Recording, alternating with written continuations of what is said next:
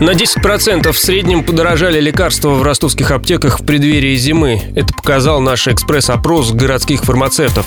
Обошел центральные аптеки корреспондент радио Ростова Даниил Калинин. Цены начали расти еще месяц назад, рассказали мне аптекари. Пока что стоимость выросла в среднем от 3 до 10%. Марлевые повязки стоят 7 рублей за штуку. Месяц назад цена была 5 рублей. В пик эпидемии она, скорее всего, вырастет до 20 рублей. Кагацел стоит 300 рублей. Это на 50 рублей рублей больше цены месячной давности. Оксалиновая мазь подорожала на 12 рублей, теперь она стоит 50 рублей за упаковку. Цены на так называемые жизненно важные лекарства пока держатся. Ремонтадин и цикловир стоят 50 и 20 рублей за упаковку соответственно. Аптекари надеются, что в этом году острой нехватки медикаментов не будет, ссылаются на прогнозы поставщиков. Кстати, почти полностью упал спрос на орбидол. Этот препарат был самым популярным противовирусным средством пару лет назад. Сейчас Сейчас он при болезнях практически не помогает. Кстати, цены во многом зависят от политики поставщика, поясняют аптекари. Большинство местных не работают с крупными дистрибьюторами и перекупают лекарства друг у друга.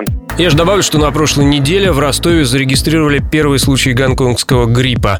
Этот штамм вируса не самый опасный, однако эпидемиологи отмечают, что им легко заражаются дети и старики.